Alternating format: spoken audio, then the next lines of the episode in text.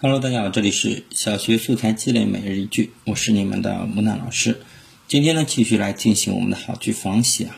今天我们要仿写的呢是和梦有关的好句。我们首先还是来看一下原句啊，它是这样子的：梦像一条小鱼在水里游来游去，想捉它，它却已经跑了。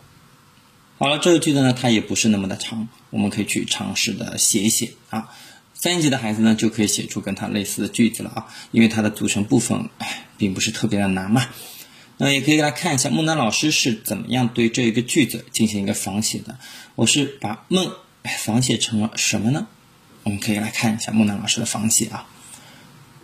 时间像是天上的星星，一闪一闪，想要仔细数一数，它却已经渐渐消失。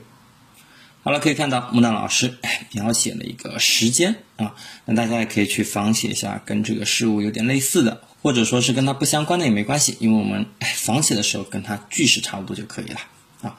那么好了，哎，我们今天呢已经完成了我们的仿写了。最后呢，希望大家关注一下我的公众号“木兰书院”，我会准备更多实用的知识给大家。